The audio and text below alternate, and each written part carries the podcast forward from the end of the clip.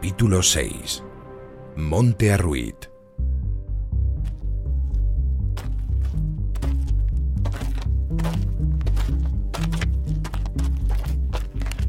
Hicimos alto a la izquierda de Monte Arruit, a 50 metros de la posición. Un espectáculo horrendo, un cuadro lleno de espanto se presentaba ante nuestra vista. Penetramos en la posición. Toda ella estaba sembrada de cadáveres, y teníamos que ponernos el pañuelo en las narices, en la boca, para no respirar aquel ambiente macabro, aquel olor a muertos. Continué mi marcha a través de aquel cementerio derruido por un terremoto. Algunos muertos presentaban actitudes trágicas. Sus mandíbulas parecían contraídas. Sus ojos, dos agujeros oscuros, que aún conservaban el espanto de las últimas miradas algunas manos apoyadas en sus calaveras, como sosteniendo sus pobres cabezas en los postreros, trágicos instantes. Otros sabía que se hallaban abrazados. Vi un grupo cuyo recuerdo aún me hace estremecer ahora, erizando mis nervios. Dios mío, qué cuadro tan horrible. Dos esqueletos de mujer y hombre, estrechamente enlazados, conservaban en medio un esqueleto de niño, seguramente su hijo, que todavía muriendo quisieron defender del furor ciego y despiadado de aquellos hombres, borrachos de sangre y pillaje. Aquellos miles de cadáveres, insepultos desde hacía ya cuatro meses, en ninguna guerra por cruenta que hubiese sido habrían quedado así, sin que una mano piadosa, enemiga o amiga, les hubiese cubierto con un puñado de tierra para evitar el goce siniestro de los buitres, de los cuervos torvos saciándose sobre sangre, sobre carne humana. La Cruz de Monte Arruin, Enrique Meneses Puertas, 1922.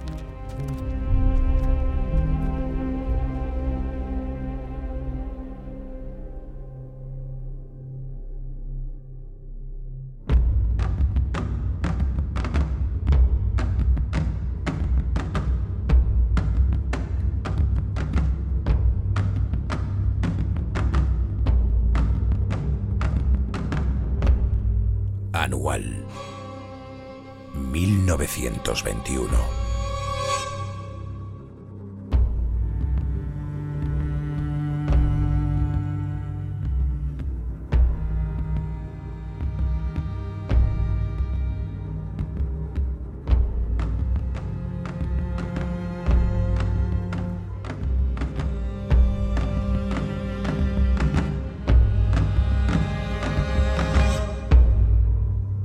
Aeródromo de Cuatro Vientos, Madrid. Son las 5 de la mañana del domingo 24 de julio. Un aeroplano modelo Bristol Tourer con matrícula española MAAFA y motor de 230 caballos se dispone a salir de uno de los hangares. Lo pilota el capitán inglés Hereward de Havilland, empresario e instructor de la aviación militar. Junto a él viaja el antiguo aviador militar y ahora redactor del diario El Liberal, José María Espinosa Arias, de 29 años. El viaje es una audaz iniciativa del periódico madrileño, que este mismo domingo sale a la calle con la noticia en portada. El señor Espinosa efectuará el regreso en el mismo aeroplano tan pronto como se haya informado personalmente de los trágicos sucesos de estos días. Liberal en su deseo de informar a sus lectores con la mayor exactitud y la mayor rapidez posibles, sigue en este caso el ejemplo de los grandes diarios europeos y norteamericanos, inaugurando en España el reportaje en aeroplano. El avión pilotado por de Havilland sigue la ruta Córdoba-Sevilla-Gibraltar-Tetuán. Sobre las 9 de la mañana, la gran nubosidad que hay sobre la costa africana les obliga a tomar tierra en el aeródromo militar de la capital del protectorado. A las 4 de la tarde despega de nuevo en dirección a Melilla. Es el primer avión español que sobrevuela de punta a punta el territorio sublevado. Nadie hasta ahora ha contemplado el panorama que han dejado 72 horas de desastre. Desde el aire, Espinosa puede observar decenas de posiciones arrasadas y aún humeantes. Vemos bajo nuestro aparato el suelo inhospitalario de Bocoya. Nuestra situación se hace peligrosísima. Un fallo del motor nos obligaría a descender entre los encarnizados enemigos de nuestra acción en Marruecos. El piloto calla. Yo observo su gran intranquilidad. Pasa una hora mortal en que cada segundo de tiempo nos da lugar para pensar en una muerte cierta si nuestro motor dejase de funcionar. Al entrar en el territorio de Melilla, nuestra inquietud aumenta al ver las posiciones de lo que fue primera línea, ahora abandonadas por nuestro ejército o asaltadas por los moros. No nos explicamos lo ocurrido en el aeródromo, que ya divisamos bajo la hélice que ahora comienza a girar lentamente. Haviland me pregunta a mí, que nada sé, lo que ha ocurrido en aquella zona. Volamos hacia Celuán, seguros de hallar allí a los oficiales de la escuadrilla. Al llegar, y cuando el piloto hace su maniobra, observamos que bajo nosotros disparan sus fusiles contra nuestro aparato. Algo más allá está la alcazaba de Celuán, y bajo nosotros se presenta el mismo espectáculo. La visión es dolorosa. Tomamos rumbo a Nador, pero allá, en aquel poblado que desde el año 1909, después de ser destruido por nuestros cañones había sido considerado como lugar tan seguro como Melilla, tampoco se puede aterrizar. ¡A Melilla! gritó a Javilán. Junto al fuerte de Cabrerizas Altas, rozando con las alas de nuestro aeroplano las murallas del cuartel de Ceriñola, queda parado el aparato, que en unas cuantas horas nos condujera desde Madrid.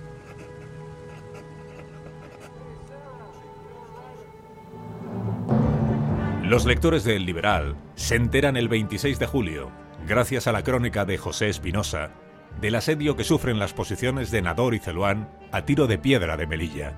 El aeródromo de Celuán, donde ha pretendido aterrizar de Javilán, está sitiado por los jarqueños desde la misma madrugada del día 24. Allí se encuentra la única escuadrilla que tiene la comandancia de Melilla. Seis aviones, uno de ellos averiado, que los rifeños no tardarán en quemar. A 400 metros del aeródromo, en la Alcazaba de Celuán, se ha sublevado un grupo de regulares y oficiales indígenas. En el tiroteo han muerto 30 de ellos y otros 40 han logrado escapar. Entre los españoles ha habido una decena de bajas.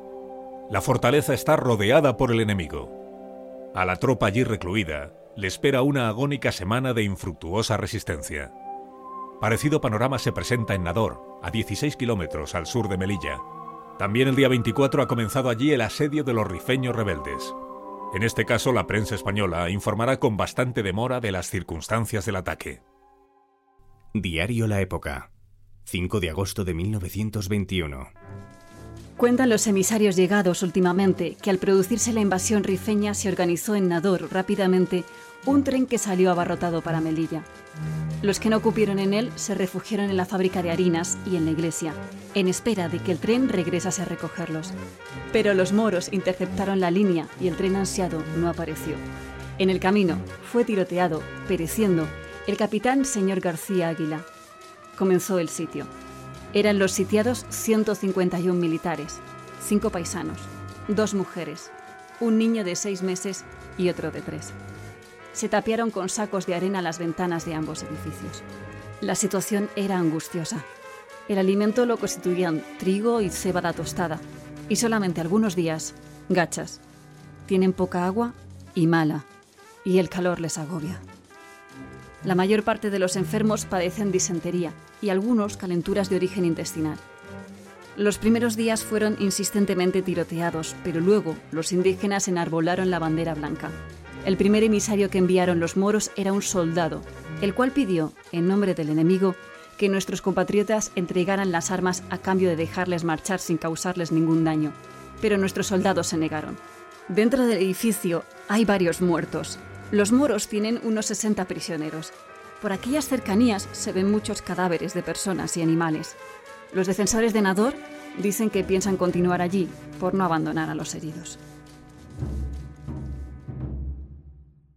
El general Berenguer ya está en Melilla cuando aterriza en la ciudad el aeroplano fletado por el liberal. El alto comisario llegó ayer por la noche a bordo del cañonero Bonifaz. Cientos de personas le esperaban arremolinadas en el muelle, aguardando un gesto que tranquilice a la población. A la ciudad han ido llegando fugitivos y refugiados, que hablan de las atrocidades del frente y cuentan las penurias que sufren las poblaciones asediadas por los rifeños. La situación del ejército en aquella parte del protectorado, tal y como lo reconoce Berenguer al ministro Eza en su primer telegrama desde Melilla, es dramática. En estas condiciones, y al tratar de organizar la defensa me encuentro con que no hay nada aprovechable. Todos los servicios desorganizados, el material casi en su totalidad en poder del enemigo y las fuerzas dispersas y sin mando. Y con ser desastrosa la situación que le pinto de recursos materiales, lo es mucho más la moral, que se ha perdido en casi todos los restos de este ejército. En una palabra, la Comandancia General de Melilla se ha fundido en unos días de combate en forma que de ella poco queda aprovechable. Todo hay que crearlo de nuevo, y todo ha de ser con los recursos que reciba, y tan urgentemente, que de no hacerlo enseguida no podríamos contener quizá ni a la misma cabila de Gelaya, teniendo que constituir las posiciones iniciales del año 1909. Berenguer comprende rápidamente que necesita elevar la moral de la población. Algunos grupos de civiles incluso se manifiestan frente a la comandancia para pedir armas el general publica un bando. En él pide calma, habla de la inminente llegada de refuerzos e intenta transmitir la sensación de que la situación está controlada.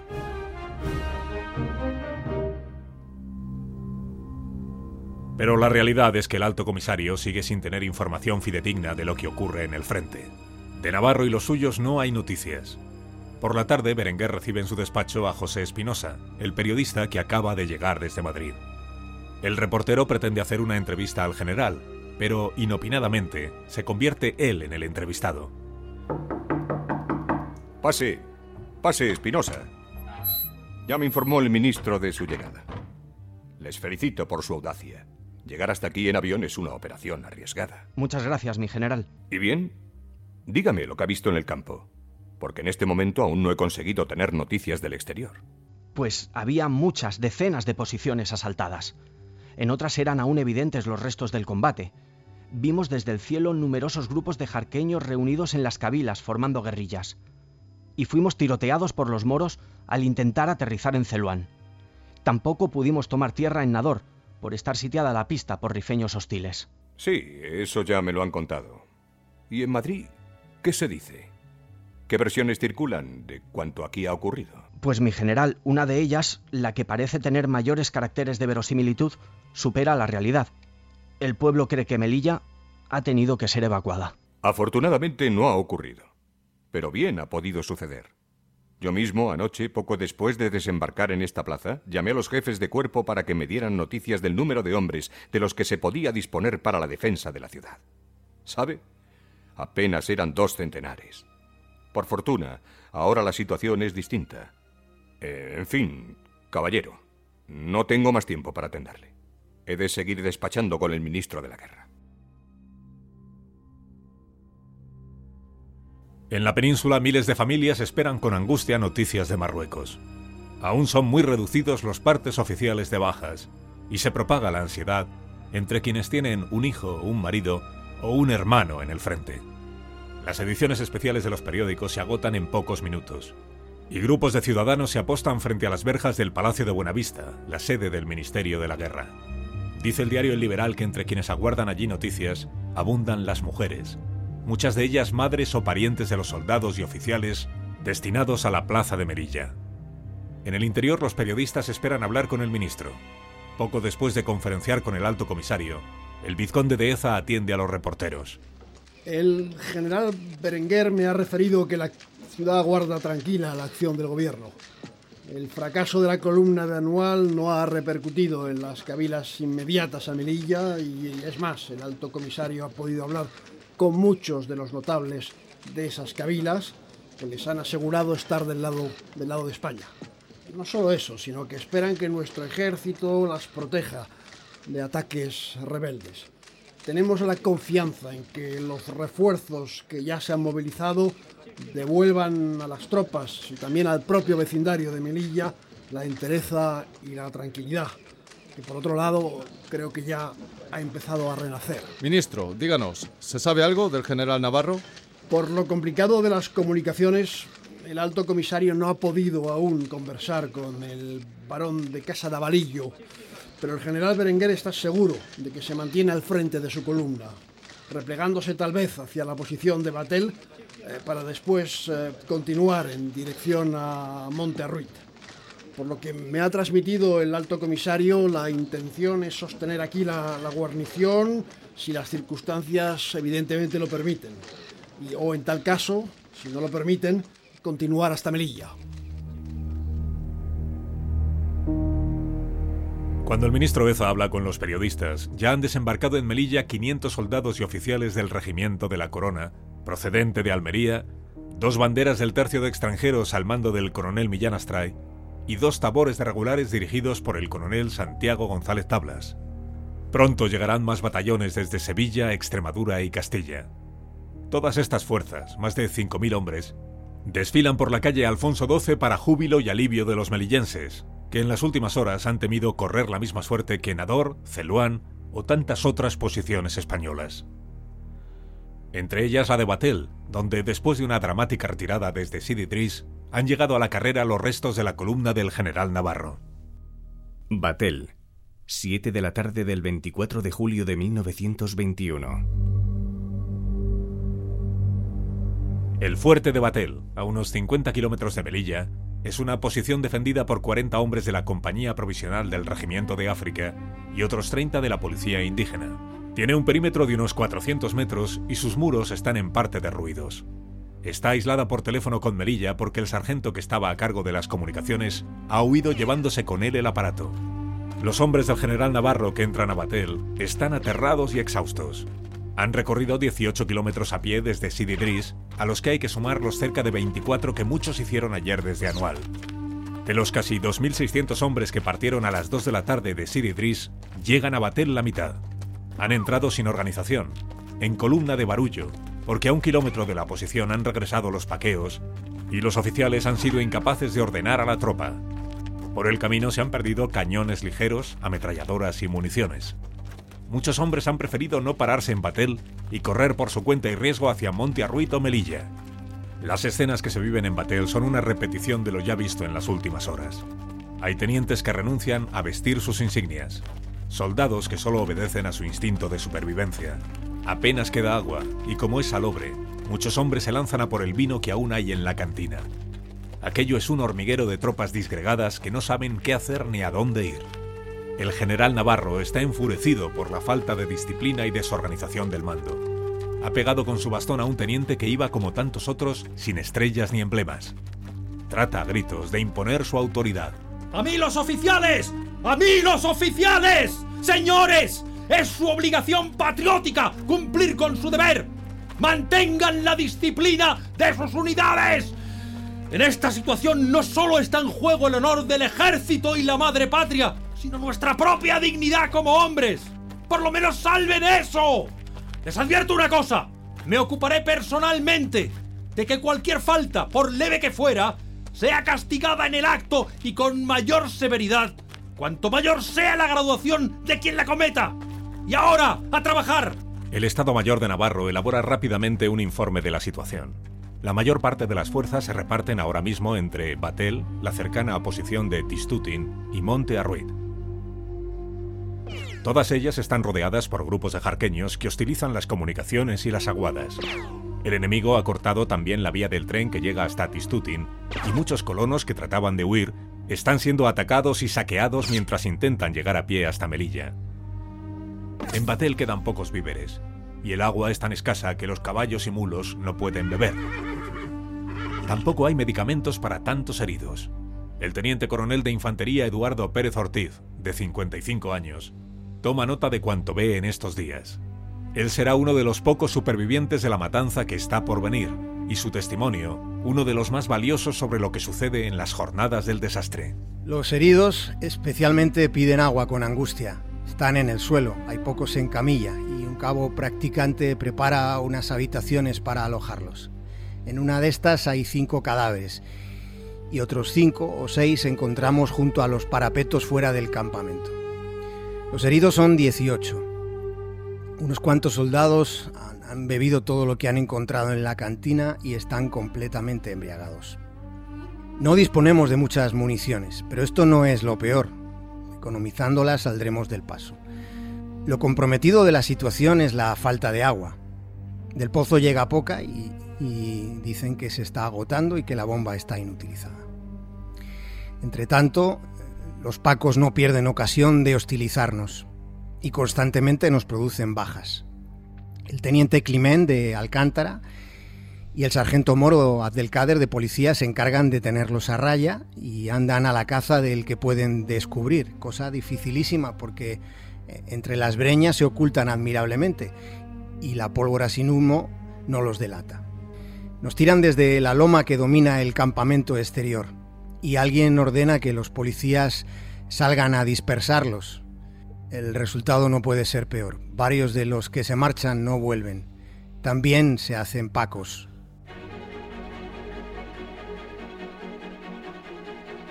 Son días angustiosos en Batel.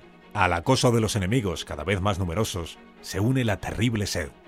Empieza a sobrevolar el recuerdo de la pesadilla de Igeriben. El día 26 de julio empiezan a morir deshidratados algunos caballos.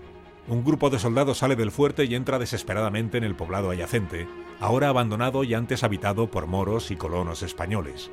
Buscan cualquier líquido. Regresan algunos con vinagre, petróleo, agua sucia jabonosa, latas de caldo negruzco y botes de tomate en conserva que abren y beben con ansia. A Batel llegan además soldados de otras posiciones que han sido abandonadas o aniquiladas, como la de Dar Ebdani. La situación es insostenible, y el día 27 el general Navarro ordena el repliegue de todas las fuerzas hacia Tistutin. Han aguantado tres días en Batel. En los dos kilómetros de camino los rifeños no dejan de disparar a la columna de Navarro. Lo hacen desde las lomas, escondidos entre las chumberas. Hieren a 25 hombres y matan a otros nueve. Cuando llegan a Tistutin descubren un fuerte casi abandonado y arrasado. Las tropas que allí había ya se han marchado hacia Monte Arruid. Hay cadáveres sin enterrar por todas partes. La posición es indefendible. Sus muros son tan bajos que el enemigo los bate con facilidad. La columna se reparte entre el edificio de la antigua estación, donde quedan Navarro y su Estado Mayor, y la yesería a donde va a parar el coronel Eduardo Pérez Ortiz. Toda la fuerza encerrada en este recinto puede considerarse metida en un pozo. En las cumbres vecinas a 800 metros están situados los tiradores moros que, que, barren con sus fuegos la mitad del patio y las proximidades de la puerta. Este inconveniente nos obliga a conchar la tropa en formación apretadísima contra los almacenes. Y así, sentados casi encima unos de otros, hay que comer y dormir siendo imposible organizar los servicios ni entenderse con las unidades. En el centro del patio, ahí blanquea un gran montón de yeso. Bajo él están los cadáveres de varios caballos mal enterrados que despiden un insoportable hedor. Otros quedan allí a, hinchándose al descubierto. Visito una de las enfermerías. En ellas, todos juntos, hay dos o tres muertos y varios heridos. Uno de estos, tocado hace un momento en la cabeza por una bala enemiga, está agonizando y, se revuelca en el suelo en medio de un charco de sangre. Un médico y un practicante se hallan haciendo apresuradamente las curas. Los demás heridos claman por beber. Quedarse en Tistutin no es una opción. Al ver allí concentradas a las tropas españolas, se han acercado más jarqueños para unirse al paqueo. El general Navarro decide dar la orden de continuar hacia Monte Arruid, a 14 kilómetros de distancia. El repliegue comienza esa misma madrugada. En la columna van 1.295 hombres útiles y otros 252 heridos o enfermos. La mayoría de ellos tendrán que ir a pie, porque solo hay 22 camillas y 13 acémilas. La marcha es tranquila, porque los rifeños, antes que perseguirles, han preferido entretenerse en la abandonada Tistutin, saqueando lo poco que queda allí. Pero cuando apenas queda un kilómetro y medio para llegar a Ruid, otro grupo enemigo sale a su encuentro. En los primeros disparos, 20 policías nativos que van en vanguardia de la columna intentan desertar huyendo al galope. A medida que el tiroteo se intensifica, el pánico se apodera una vez más de la tropa, que corre en desbandada hasta el fuerte, dejando en el camino tanto a los heridos como las piezas de artillería. Los últimos 400 metros hasta el portón de Monte Arruiz son agónicos. Lo que queda del regimiento de Alcántara trata de proteger la llegada de los soldados luchando cuerpo a cuerpo con los javileños. Otros oficiales, como el teniente Gutiérrez Calderón o el alférez Díaz Sanchís, mueren intentando recuperar los cañones que los soldados han abandonado. El propio general Navarro está a punto de caer en las mismas puertas de Arruid. Le salva un ayudante del capitán Salamía, disparando a bocajarro al rifeño que se disponía a matarle. Cuando se cierra la puerta del arco, la posición queda sitiada. En el repliegue han muerto alrededor de 150 soldados y oficiales. Dentro permanecen 3.017 hombres, incluyendo heridos y enfermos. En las despensas, víveres para unos pocos días. 109 litros de aceite, 23 sacos de arroz, 5 de café, 228 de cebada, 10 de garbanzos y 16 de judías. Eso y los caballos que puedan comerse. Es todo de lo que disponen los 3.000 de Arruid, aquellos a quienes aún les quedan por delante los peores 12 días de sus vidas. Estamos en la mañana del 29 de julio de 1921. El asedio de Monte Arruid ha comenzado.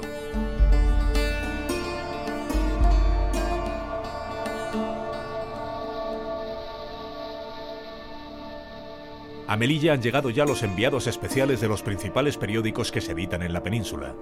En la ciudad se encuentran para cubrir las informaciones del frente Eduardo Ortega y Gasset de La Libertad, Alfredo Rivera del Imparcial, Gregorio Corrochano del diario ABC, Juan Guichet del Heraldo de Madrid y Trinitario Frías Fita de la Unión Mercantil. No lo tendrán fácil. El gobierno trata de controlar la información y se remite a los partes oficiales, cuyo propósito, con la excusa de no alarmar, es ocultar la realidad. Como apunta Leopoldo Romero, director de la Correspondencia de España, en su columna del 2 de agosto. Ya no hay censura en ningún país civilizado. Solo se estila en España. Para algo ha de servir que Madrid sea un aduar africano. Entre sus inmundicias está la censura. Aquí se gobierna con la mentira, mintiendo a toda hora, en todo momento, como si la verdad fuese temible. ¿Consigue algo el gobierno? No, nada. Todo se sabe, todo circula, todo se comenta. La censura, callar, mentir. ¿Creen acaso los gobernantes que por callar y por mentir va a mejorar la situación? ¿Resucitarán los muertos? ¿Se curarán los heridos? ¿Serán rescatados los prisioneros? ¿Nos devolverán los cañones? ¿Recobraremos las posiciones? Pobre España, siempre gobernada por tontos que callan o por vivillos que mienten. Y mientras tanto, la verdad llegando hasta el último rincón para decir a los españoles que todo es mentira. Todo menos la verdad. A pesar de los esfuerzos por contener la información, la llegada a Melilla de supervivientes, tanto civiles como militares, proporciona a los periodistas valiosos testimonios. También la prensa es el lugar donde se libra el combate político. La crisis de gobierno es inminente y arrecian las críticas. Las más virulentas son las del general Agustín de Luque y Coca, que fue ministro de la guerra con canalejas y romanones, y que acusa al actual ministro de no haber comprado a los británicos, a precio muy ventajoso, una gran partida de material bélico sobrante de la Primera Guerra Mundial. Luque escribe en el diario El Sol, mientras que el ministro Eza le responde desde las páginas de la época. Hay que organizar el ejército de la revancha, con todos los elementos modernos de combate. Qué lástima, señor vizconde de Eza, no haber adquirido todo el material que en tan buenas condiciones nos ofrecía Inglaterra sin apuros para el pago. Y para organizar el ejército de la revancha, con severa moral militar, para llevar al Ministerio de la Guerra, al Estado Mayor Central, a los centros burócratas, hombres útiles, que no tengan por único título la antigüedad. Se necesita en el Ministerio de la Guerra un técnico inteligente, activo y enérgico. El material era solo de cañones de trincheras y algún otro similar de puro ensayo, unos tractores y parques de intendencia con algo de sanidad. La insignificancia de esos objetos en relación al problema de Marruecos es notoria por el gasto inútil de 10 millones que hubiera llevado aparejado. Esos cañones de trinchera, de los que tan despectivamente habla el ministro, son nada menos que los famosos morteros Stoke, la mejor pieza en su clase que ha producido la Gran Guerra. Disparan un proyectil con un kilogramo de explosivo dentro, que es capaz de enterrar a unos cuantos moros juntos. Y tienen un alcance de cerca de un kilómetro, permitiendo disparar hasta 32 proyectiles por minuto. Esta pieza pesa infinitamente menos que un cañón, puesto que solo es un sencillo tubo de acero, y su coste es de 500 pesetas solamente. Luque detalla en la prensa aquello que Eza considera objetos insignificantes. Es una partida de miles de proyectiles incendiarios, granadas, 150 estaciones de radiotelegrafía, 75 teléfonos de campaña, 70 tiendas hospitales, 17 ambulancias y 4 laboratorios móviles de radiografías, entre otras muchas cosas. El exministro recuerda a su colega que esa compra, aprobada por el anterior gobierno, costaría ahora 3 millones de pesetas más por la revalorización de la libra esterlina. Finalmente el material espera todavía en Inglaterra y en África. En los últimos días de julio se asiste desde Melilla al desplome del castillo de Naipes. Berenguer y el recién nombrado Cavalcanti, sustituto de Silvestre en la comandancia, reciben la confirmación de que todas las posiciones diseminadas por el territorio han sucumbido al ataque de los rifeños. Aparte de Melilla, solo resisten Arruid, Celuán y Nador, pero las tres permanecen sitiadas por el enemigo. El general Navarro ha podido por fin dar noticias. Había rumores que le situaban en varios sitios, incluso otros que le daban por muerto. Pero cuando llega con su columna a Monte Arruid, puede informar de que sigue vivo.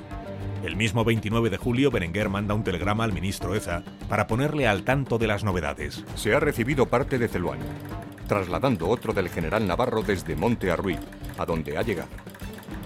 Dice que ha hecho repliegue con resto de columnas, siendo muy hostilizado, que tuvo que abandonar toda la artillería con la que el enemigo le hizo fuego en su repliegue y se encontraba mal de municiones y con la tropa extenuada y desmoralizada, y está convencido de la imposibilidad de replegarse más. Yo estoy convencido que marchar con las fuerzas de que dispongo a auxiliar Celuán y Monte Arruid sería exponerlas a un fracaso y dejar descubierta la plaza que hoy está amenazada por casi todo su frente. Ni dispongo de efectivos para ello, porque los batallones recibidos son muy pequeños, ni la gente está instruida para poder batirse pues tienen muchos que aún no están fogueados y bastantes con 15 días de instrucción. Voy a dar orden al general Navarro de que procure llegar a Celuán y resista allí, pues a Montearruid no creo poder llegar ahora, y aun mejorando situación y activándolo todo, se necesitará por lo menos un mes para organizar este ejército, que hoy no existe. El ministro de la Guerra no pone en duda el diagnóstico de Berenguer. El alto comisario ha decidido descartar la vía militar para socorrer a las posiciones sitiadas. Cree que los 17 batallones, las dos baterías de montaña y seis ligeras con las que ya cuenta no son suficientes para avanzar unos kilómetros y hacer frente a tribus de cabileños poco organizadas. Mientras tanto, en Monte Arruid, comienzan a sufrir un cañoneo diario. Los jarqueños han emplazado las piezas de artillería que dejaron abandonadas los españoles y bombardean con granadas la posición. Ellos no saben manejar los cañones, pero han secuestrado a artilleros, a los que obligan a disparar bajo amenaza de muerte. También lo hace con mejor disposición un cabo desertor del regimiento de Merilla, que cobra seis duros diarios por su trabajo. En un solo día caen 114 proyectiles al interior del fuerte. Uno de ellos impacta en la enfermería, matando en el acto a 16 heridos. Otra de las bombas hiere al teniente coronel Primo de Rivera, cuando se encontraba en el parapeto junto a la puerta principal. La explosión prácticamente le arranca el brazo derecho que queda colgando apenas sujeto al cuerpo. La amputación la ha de completar con una navaja de afeitar y sin cloroformo el capitán médico Teófilo Rebollar. Primo de Rivera morirá dentro de una semana, víctima de la gangrena, en brazos de la cantinera Juana Martínez López, una de las dos mujeres que hay en Arruid. Ella estará entre los escasos supervivientes. En los últimos días de asedio, Juana Martínez se defenderá a tiros del enemigo, utilizando los fusiles de los soldados muertos. Heliograma del general Navarro al general Berenguer. Arruid, 30 de julio. Enemigo sigue cañoneando con fuego poco eficaz, pero mucho para acabar de desmoralizar esta fuerza. Pronto los rifeños se apostan entre las ruinas del antiguo poblado, apenas a 20 metros, y desde allí disparan y lanzan granadas de mano. Navarro, que lleva una semana de pesadilla, se da cuenta de que aún le quedaba por vivir este infierno. Cada aguada cuesta 15 o 20 bajas, los víveres se acaban, no hay material sanitario y apenas tienen munición. Con la acumulación de cadáveres y de los cuerpos del ganado muerto, comienza el hedor, el calor, ese sol de África que, como escribirá más adelante Arturo Barea, convierte la carne fresca en vivero de gusanos en dos horas, está inundando de un aire putrefacto el campamento. una compañía de zapadores a las órdenes del capitán Aguirre intenta enterrar a los soldados muertos en el patio central con las tres o cuatro palas que aún quedan. Pero el terreno es tan duro que apenas consiguen cavar un palmo. Ese día solo hay un avión en toda Melilla. Acaba de llegar desde Granada. Incomprensiblemente, Berenguer ha rechazado la ayuda de los aeroplanos, a pesar de que tiene a su disposición 14 en Yevala y otros 8 en Madrid. El propio rey Alfonso XIII, alertado de esta circunstancia, envía a través del ministro de la Guerra un mensaje al alto comisario. Al propio tiempo, Su Majestad, en su noble espíritu, pregunta si Su Excelencia cree posible aprovisionar aquella columna de Ruiz en municiones y víveres por aeroplano. Bien seguro de que ya habrá pensado de antemano lo que puede hacerse y la manera de realizarlo. Afectuoso saludo. Cuando Berenguer lee el mensaje, el Bristol, pilotado por el capitán Manzaneque, ya ha hecho varios viajes de aprovisionamiento a Monte Arruid. Seguirá haciendo hasta cuatro al día, lanzando sobre el campamento sacos con panes, latas de carne, paquetes de medicinas, barras de hielo y cartuchos de fusil que quedan inservibles tras su impacto contra el suelo. Aún tardarán tres largos días en llegar a Melilla una escuadrilla de otros cinco aparatos procedentes de Tetuán, para sumarse a estas maniobras que un periodista francés bautiza como vuelo a la española. El avión planea a baja altura, exponiéndose al fuego enemigo, para luego, una vez concluido el habituallamiento, ascender rápidamente. Pero los sacos no siempre caen dentro del perímetro. La prensa oficial trata de sublimar estas operaciones. La correspondencia militar, 1 de agosto de 1921. Hoy ha volado un aeroplano sobre Monte Arruit. Allá se pelean bravamente los soldados de Navarro. El aeroplano los ha visto y los ha saludado, contestando ellos con señales hechas con banderas. El aeroplano ha lanzado sacos de pan, azúcar y chocolate y repuesto de municiones. Todo ha quedado en poder de los nuestros. Bravos españoles los que luchan fieramente en Monte Arruit. Los escépticos que dudan del valor hispano, herencia tábica que no tiene nada de leyenda ancestral, que sepan que en medio del RIF hay unos soldaditos, unos jefes y oficiales y un general cuyas heroicidades recuerdan los relatos de la historia de España, que saben que es preciso luchar hasta la muerte, saben que por ahora no se les puede socorrer y solo por el honor de España resisten tenaces y combaten estoicos. Testimonio del coronel de infantería Eduardo Pérez Ortiz. Hoy, 2 de agosto, se han recogido tres o cuatro saquetes de panecillos, algunos de cartuchos que no podemos aprovechar, y uno conteniendo hielo en trocitos pequeños, pues al chocar contra el suelo casi se ha convertido en nieve. Como es natural, se entrega todo a los heridos. Tengo entendido que por heliógrafo se han pedido elementos de curación, porque carecemos de ellos. No hay tintura de yodo, ni, ni muestra de algodón, ni una gasa, ni un mísero trapo limpio. Realmente no merece la pena que, que los aparatos corran el riesgo de ser derribados. Su peligrosa labor limitada a, a destrozar cartuchos y echarnos unas migajas de pan podrá servir para algo allá en Melilla. Aquí nos resulta estéril, triste y ridícula. Es para los indígenas una muestra palpable de nuestra impotencia y apurada situación.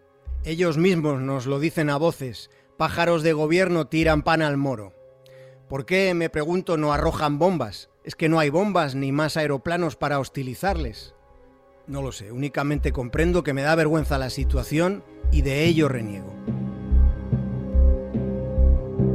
Las esperanzas de los sitiados en Arruid de que vengan a rescatarles van decayendo a medida que pasan los días. El alto comisario solo tiene miedo a perder Melilla y ha contagiado ese temor al ministro, que bendice cada una de sus decisiones. La última, la de instar a Navarro a la capitulación. Berenguer anima al general a que negocie la paz con aquellos que le cercan. Telegrama del alto comisario al general Navarro. Melilla, 31 de julio. Imposible organizar columna con fuerzas llegadas hasta ahora. Convencidos todos de que esa guarnición ha llegado en la defensa de su puesto al máximo límite del heroísmo, dejo en su excelencia la libertad de adoptar la resolución que las circunstancias le aconsejen, procurando, en el caso de cesar en la defensa, tratar con Caid Ben Shelal, que aunque rebelde, es del que estimo podrían obtenerse más ventajosas condiciones. Respuesta del general Navarro. Enterado de su telegrama. Y confío poder extremar la defensa en caso de que los refuerzos no tarden en llegar. Para evitar que cunda aún más el desánimo, Navarro oculta que Berenguer le ha autorizado a rendir Monte Arruid. Pero el constante cañoneo, el hostigamiento de los pacos, la sed, el hambre y las infecciones hunden la moral de los que allí permanecen. Ya han empezado a consumir la carne de los caballos y los mulos muertos. Cada medio litro de agua cuesta 20 o 30 bajas, y se gastan decenas de cartuchos que son imprescindibles para mantener la defensa. Es un círculo vicioso. Sin agua no se puede resistir, pero para conseguirla han de gastar las municiones que necesitan para repeler a los rifeños. Las otras dos posiciones que aún resisten viven una situación muy similar. Nadie acude a su socorro y ya no aguantan más. Nador se rinde el 2 de agosto, incapaz de sus hombres de soportar los tormentos causados por el hambre, la sed y el agotamiento. Celuán hará lo propio el día 3. En el momento de su entrega, los defensores se han comido ya hasta el cartón y llevan tres días sin agua. Como ocurre en tantos otros lugares, los cabileños no respetan lo acordado en la rendición y a la salida de los españoles, en lugar de dejarles marchar a Melilla, se lanzan por ellos causando una masacre. La crudeza de la rendición de Celuán anticipa lo que está por venir en Arruid, cuya situación cada vez es más preocupante. Crónica de Armando Guerra. El debate. 6 de agosto de 1921. Si pudiéramos salvar a los de Monte Arruid. Los rifeños tampoco se muestran inactivos, después de habernos dado una prueba más de lo poco que hay que fiar de sus palabras, puesto que han fusilado a nuestras tropas en Celuán, una vez desarmadas.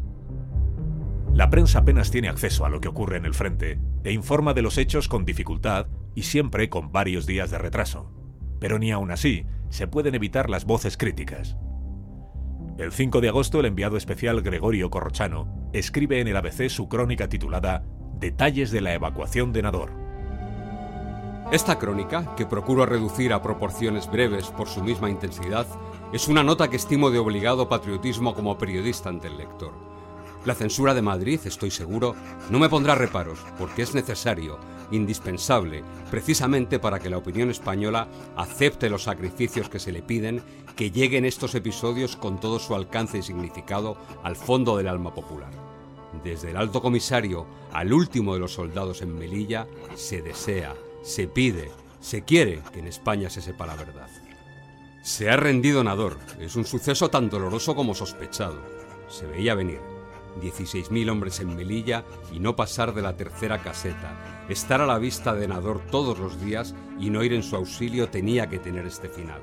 No cabe duda de que nos hemos preocupado mucho de Nador, como nos seguiremos preocupando mucho de Celuán y Monte Arruid, pero no lo parecía.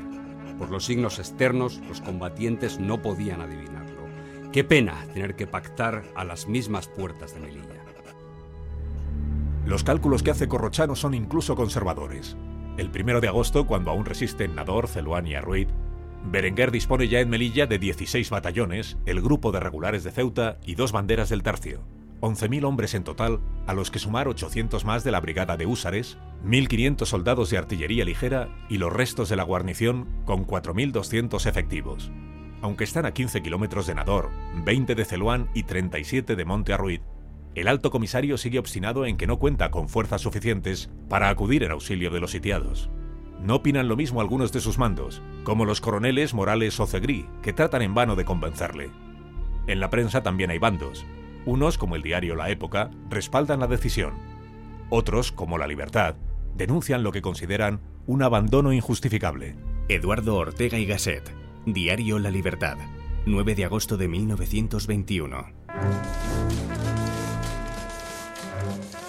En cierta crónica de Melilla, de saber oficioso, que la época ha recogido en sus columnas, se pretende justificar el abandono de Nador, Celuán y Monte Arruid y de las tropas que allí se defendían. Las razones que se aducen son que la Jarca es un ejército perfectamente organizado, admirablemente dirigido y profusamente dotado de todos los elementos de combate que tienen 100 cañones con 8.000 proyectiles, un fuerte núcleo de caballería experta y ágil, y ametralladoras y grandes cantidades de víveres, y un espíritu de lucha superior al de cualquier ejército europeo. ¿Cómo no advierte la época que este elogio y excesiva ponderación del ejército enemigo es un arma vuelta contra nosotros? ¿Cómo no advierten la época y el gobierno que el abandono de las mentadas posiciones es un hecho dolorosísimo que sólo nuestra impotencia puede explicar pero nunca justificar? Sobre todo, la afirmación de que el ejército enemigo, este es el nombre que le cuadra de ahora en adelante, está profusamente dotado de todos los elementos de combate, es una afirmación verdaderamente peregrina, ya que el enemigo se ha provisto a nuestra costa de esos elementos y nuestros generales y escritores militares se suelen pasar la vida lamentándose de que carezcamos de los usodichos elementos y que esta es la causa de todos nuestros contratiempos y desastres militares.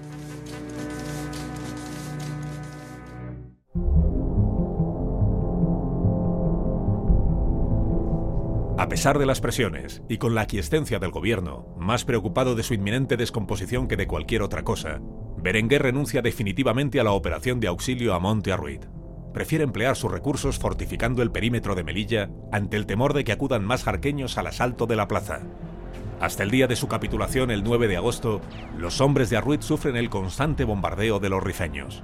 Tras caer Celuán, acuden a los alrededores del monte más enemigos ansiosos de botín, suman ya más de 5.000. Desesperados, algunos soldados españoles tratan de escapar por su cuenta, pero son cazados como conejos. El perímetro de la posición es un cementerio. En el patio del cuartel ya no caben más cadáveres. 200 hombres han muerto por culpa de la gangrena y las infecciones. La sed y el hambre son atroces. El coronel Pérez Ortiz es testigo de escenas aterradoras. Un cañonazo acierta en un grupo de caballos y se ven por todas partes grupos de soldados cebándose como, como buitres en los recientes cadáveres, a los que con los machetes, con navajas, como pueden, descuartizan y descarnan, hasta dejar sobre un charco de, de sangre y basura los abultados despojos del animal. Convencido ya de que nadie va a ir a auxiliarlos, y después de 11 largos días de asedio, Navarro accede a negociar con el enemigo. El 9 de agosto, a las doce y media del mediodía, el general, que está herido en una pierna, se reúne con una delegación de jefes rifeños. Se cierra el pacto, que les dejen marchar con los heridos sin que nadie sufra daño, a cambio de dejar allí las armas y municiones. Se hace el inventario. Hay 1.961 fusiles, 11.000 cartuchos, 4 ametralladoras y 83 caballos y mulos. Pronto empieza a prepararse la evacuación. Según lo acordado, los primeros en salir han de ser el general Navarro y sus ayudantes. A continuación, los heridos, acompañados por los miembros de los regimientos de San Fernando y Ceriñola, y cerrando la marcha las unidades que quedan del regimiento de Alcántara. Todo sucede en apenas segundos. Cuando ya han salido del campamento el general y sus mandos, cerca de 3.000 jarqueños se abalanzan cumía en mano al interior del fuerte. Cogen los fusiles que los españoles han dejado amontonados. Atacan a los soldados desarmados, les golpean les rajan el vientre y les degüellan. A los que tratan de escapar los fusilan sin contemplaciones. El general Navarro, unos metros más allá, asiste horrorizado a la masacre. Han venido incluso mujeres de los aduares cercanos que pisotean y apedrean a los hombres heridos, les rematan con cuchillos y queman sus cuerpos. Testimonio de Fernando Gómez López, teniente del Regimiento Mixto de Artillería de Melilla, Folio 841 del expediente Picasso.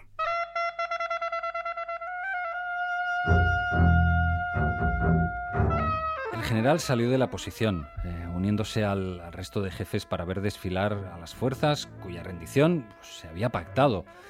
Los oficiales y los soldados, después de dejar en el suelo las armas, las municiones, los correajes, empezamos a salir, llevando en las improvisadas camillas que, que teníamos a los heridos más graves. El resto, que eran muchos, venían a pie. Y cuando hubo salido todo el regimiento de San Fernando y se hicieron cargo los moros de todo el armamento, acometieron en todas direcciones contra la tropa desarmada, cebándose especialmente en, en, los heridos. Esto provocó una gran confusión, un atropellamiento entre todos los que quedaban dentro, que querían salir, pero eran ejecutados a medida que alcanzaban el exterior del fuerte. En Arruid mueren cruelmente asesinados cerca de 2.500 hombres. El general Navarro, diez jefes y oficiales y medio centenar de soldados son hechos prisioneros. Solo unos pocos consiguen llegar con vida a Melilla. Serán ellos los que informen a Berenguer de que el desastre de Anual ha tenido un sangriento epílogo en Monte Arruid. Dos meses y medio después de la masacre, el 24 de octubre de 1921, el ejército español reconquista Monte Arruid. Esta es la crónica que escribe el corresponsal del diario El Sol, Antonio Gott, y que se publica el jueves 27 de octubre. Eran las 9 de la mañana cuando las vanguardias de las columnas alcanzaban Monte Arruid. El cronista, que había hecho el viaje en automóvil, llegó a aquel santo lugar un cuarto de hora después de nuestras tropas para daros cuenta de lo que vio. Cuando descendí del automóvil y enfoqué en dirección a la puerta, fue tal el cuadro de horror que se presentó a mi vista que difícilmente puede encontrarse algo que exprese con tanta intensidad el dolor humano. Palpablemente se pueden seguir todos los pasos de los que cayeron en los primeros momentos, de los que corrieron los más de 200 metros en dirección a Celuán, de los que buscaron salvación hacia las casas del poblado, y de los que aún sin salir intentaron esquivar la traición del asesinato dentro de los muros y pabellones de Monte Arruit. Ha visto el cronista, como si lo hubiese vivido, aquella espantosa tragedia. Grupos de soldados y de oficiales, con lágrimas en los ojos, iban de un lado para otro, creyendo reconocer quién un pariente, quién un amigo o un jefe querido. Entré en la posición, que presentaba el mismo horroroso aspecto que los alrededores de ella. Pasé junto a los escombros de la antigua enfermería, junto a cuyos cascotes yacían 30 o 40 cadáveres. En el extremo norte, un gran grupo de oficiales rodeaba a un capellán que rezaba un responso.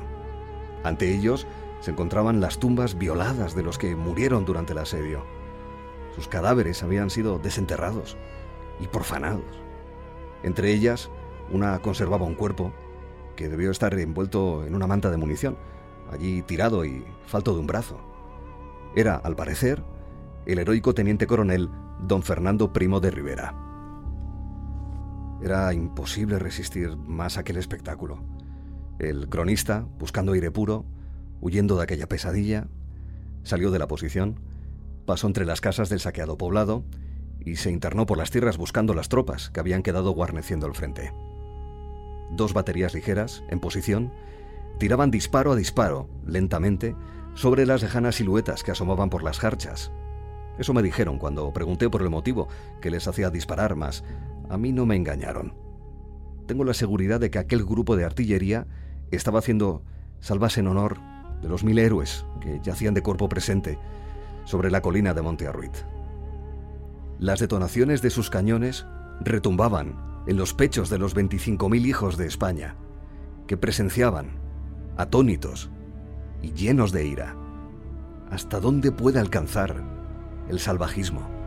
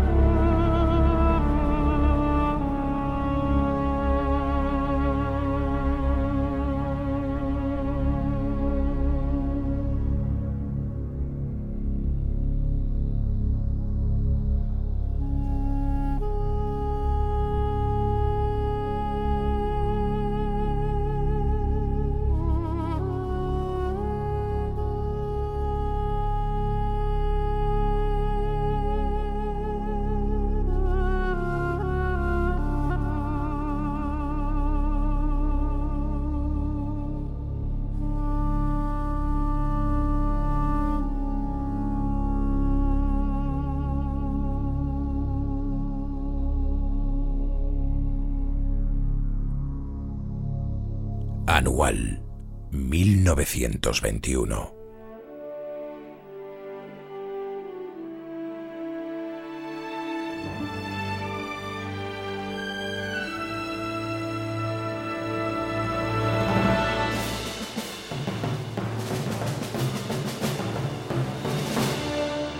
Han puesto sus voces a este episodio Laura Gil, Pablo Alcaraz, Alicia Eras, Javier Ruiz Tabuada, Ignacio Zembrero, Pablo Albella, Juan Ramón Lucas, Javier Cancho, Antonio Casado, Tony Bolaño, Arancha Martín, Pablo Díez, Manuel Marlasca, José Miguel Aspiros, Goyo Benítez. Arturo Tellez. Narración Carlos Alsina. Dirección y guion Jorge Abad. Dirección de actores Carlos Zumer. Producción María Jesús Moreno. Diseño sonoro Fran Montes. Grabación Daniel Solís y Pepe Menchero. Creatividad gráfica Diego Fortea.